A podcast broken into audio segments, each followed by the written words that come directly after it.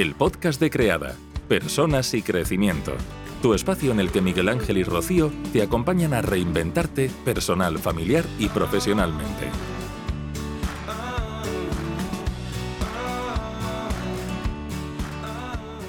Bueno, pues vamos con nuestro consultómetro de esta tarde de jueves. En el seno de muchas familias existe la eterna duda sobre si hay un hijo o hija favorito para los padres en las casas donde, eh, bueno, pues son más de uno los, los, hermanos. En ese aspecto, aquellos que son hijos únicos, pues no deben plantearse nunca esta pregunta, algo que ocurre de forma, digamos, no sé si habitual, pero bueno, de vez en cuando en muchos hogares y que en ocasiones incluso conlleva, bueno, algún problemilla que, que otro. Vamos a saludar eh, en este momento a Rocío López, que es máster en educación emocional y miembro de Creada. Rocío, buenas tardes. Hola, buenas tardes. ¿Qué tal? ¿Cómo estás? ¿Bien? Muy bien, muchas gracias. Bueno, esto de, a ver, esto es un mito, esto es realidad, lo de hijo favorito, hija favorita, ¿esto cómo lo ves, Rocío? Bueno, esa es la eterna pregunta y la realidad es que cada hijo y cada hija aporta cosas diferentes a la familia y es importante que todos se sientan eh, validados y entendidos y amados por ser como son, no desde la rivalidad, sino desde el que todos somos complementarios y todos enriquecemos el sistema familiar. Uh -huh. Porque Rocío se puede amar de diferente manera a cada uno de los hijos cuando la pareja tiene varios. ¿Son diferentes maneras de hablar, de amar o no? ¿A todos se les quiere igual con las peculiaridades de cada uno? Bueno, desde nuestro punto de vista, rotundamente sí.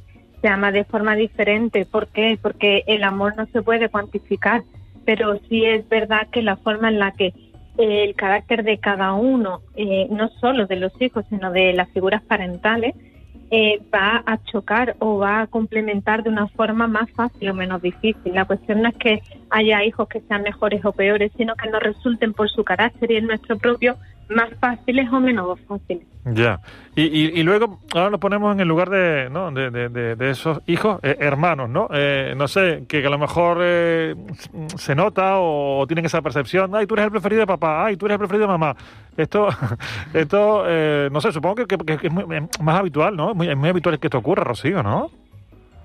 Puede ser, lo que pasa es que la crianza consciente que cada vez va ganando más terreno se intenta que esto no sea así. ¿Por qué? Porque no es solo lo que hacemos o dejamos hacer, sino la interpretación que cada hijo hace de lo que vive. Entonces muchas veces no, no está en nuestro control eh, que no interprete eso, pero sí podemos poner atención a que en el momento en el que sientan esa rivalidad, poder atenderle como tener en cuenta siempre la necesidad que tiene de tiempo de exclusividad en la medida en la que le damos ese tiempo van a sentirse más enriquecidos, más amados y entonces no van a necesitar mirar al otro ni competir con el otro. Es muy importante satisfacer esa necesidad de pertenencia para no dar lugar a rivalidades.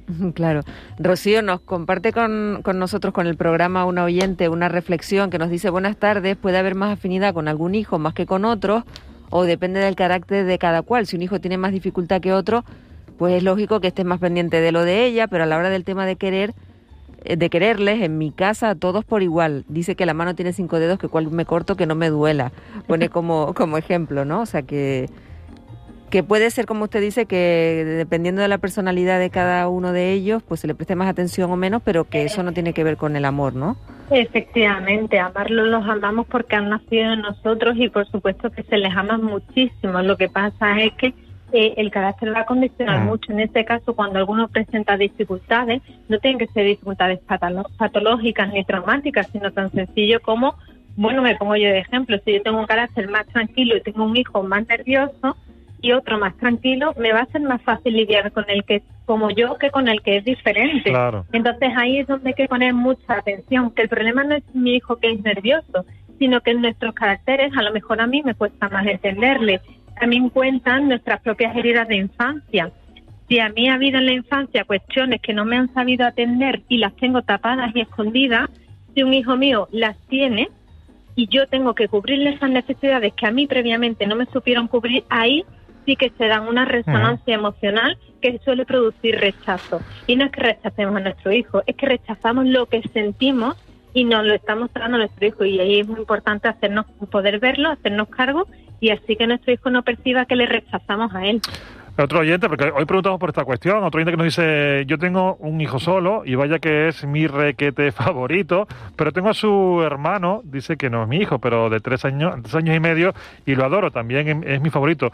Y yo soy la más pequeña de, de mis hermanos y junto con mis hermanos nunca sentí la diferencia cómo nos trató nuestros padres, pero creo que hay algo de afinidades entre padres e hijos. Esto que usted habla, un poco de las afinidades, ¿no? Un poco lo que es el oyente, ¿no? Claro, y esa familia, si ella no sintió diferencia con sus hermanos, quiere decir que esta mamá o papá o ambos supieron darle a cada uno su lugar. Esa es la clave. Cuidar la necesidad de pertenencia, haciéndole sentir a cada uno que es muy importante, así como que es muy amado por ser tal y como es. Si eso está cubierto, puede que haya afinidades más estrechas o menos con uno o con otro, pero no entrar en la competición de mamá quien quiere más. Ya. Esa competición, mamá quien quiere más. Bueno, si lo, eh, si lo planteas así un poco en plan. Es como cuando te preguntas quién quiere más, mamá o papá, pues, ¿no? Ese, ese dilema complicado de responder. El caso también, Rocío, es que a mí me llamó la atención el, el estudio eh, del que hablaba Eugenio al principio porque hubo una encuesta en la que preguntaban sobre este tema a los padres, a las madres, de manera anónima, claro, porque es un tema un tanto delicado. Y el caso es que es llamativo el, el resultado porque dicen que, mm, que, bueno, que depende mucho también del orden de nacimiento y, muchas veces creemos que el hijo mayor, por, por, ser el primero, el mayor, el primogénito, ¿no? O, mujer también, por supuesto, primogénita, eh, puede ser más querido que, que los más pequeños. Y el caso es que según este estudio es al revés, que hay como una mayor predilección por el hijo menor, porque ya los padres tienen más experiencia, no sé si comparte usted eh, pues el resultado de este estudio mm, que dice pues lo que estamos contando, ¿no? Que al final puede que se tenga más apego al más pequeño en detrimento del mayor, a pesar de lo que se suele pensar.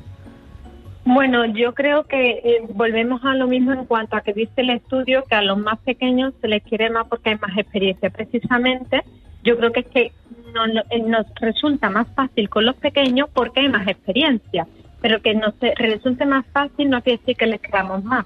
También es verdad que cuando es un segundo y ya la pareja tiene más o menos claro que no va a haber más hijos o, o pasa el tiempo y no llegan más, es muy habitual que sobre todo las mamás tengan esa necesidad como de alargar el tiempo del bebé. Con el mayor, de repente cuando nace un bebé como que se hace mayor y como que tiene que ser más autónomo, hacer las cosas más solo porque las manos y la atención están más dirigidas a la criatura pequeña. Mientras que si ya no va a haber otro detrás, hay como ese, ese, anhelo porque no termine la etapa de bebé o la etapa de niño pequeño. Entonces, no es que se le ame más, sino que se quiera alargar ese periodo. Bueno, pues es la cuestión que hoy planteamos. Los oyentes siguen opinando en el 616-4867. 5-4.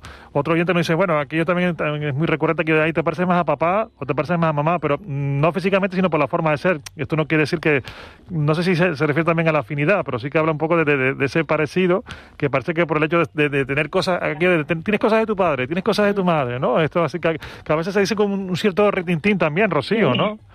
Eso se, eso se utiliza mucho precisamente para hablar mal de la otra persona, para desprestigiarla. Y eso sí que hace daño, porque es como, no estoy siendo válido. Entonces, si me dices, eh, eso es como tu madre, mira tú, como tu madre, es como, bueno, entonces no está bien lo que hace mi madre y, lo que hago yo, entonces esto no es bueno, y es como mi madre.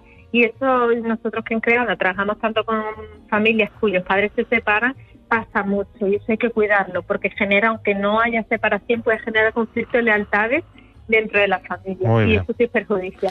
Bueno, pues ha quedado, quedado claro. Rocío López, máster en Educación Emocional y miembro de CREADA. Gracias por, por atendernos, muy amable. Muchas gracias, buenas tardes. Adiós. Y hasta aquí el episodio de hoy. Si te ha gustado puedes compartirlo para que pueda llegar a más personas.